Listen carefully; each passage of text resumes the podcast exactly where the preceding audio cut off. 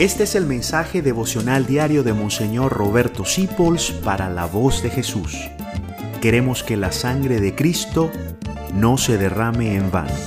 Jesucristo a Jairo, que se le acababa de derrumbar el mundo porque le habían dicho que su hija había muerto, le dijo, no tengas miedo, basta que tengas fe.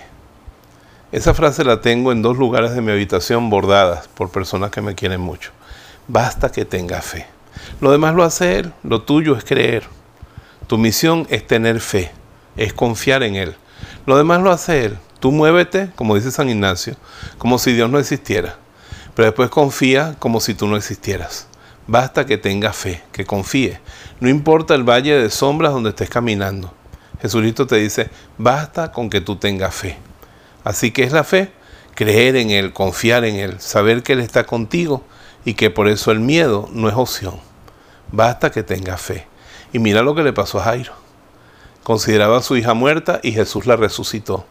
Si tú tienes fe, como le dijo Jesús a Santa Marta, yo te digo que si tú crees, tú verás la gloria de Dios. Así que hoy vamos a ejercitar nuestra fe. Señor, basta que yo tenga fe en ti.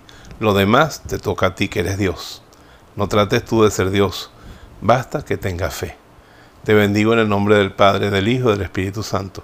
María te manda a decir, no estoy yo aquí contigo, que soy tu madre. Gracias por dejarnos acompañarte. Descubre más acerca de la voz de Jesús visitando www.lavozdejesús.org.be.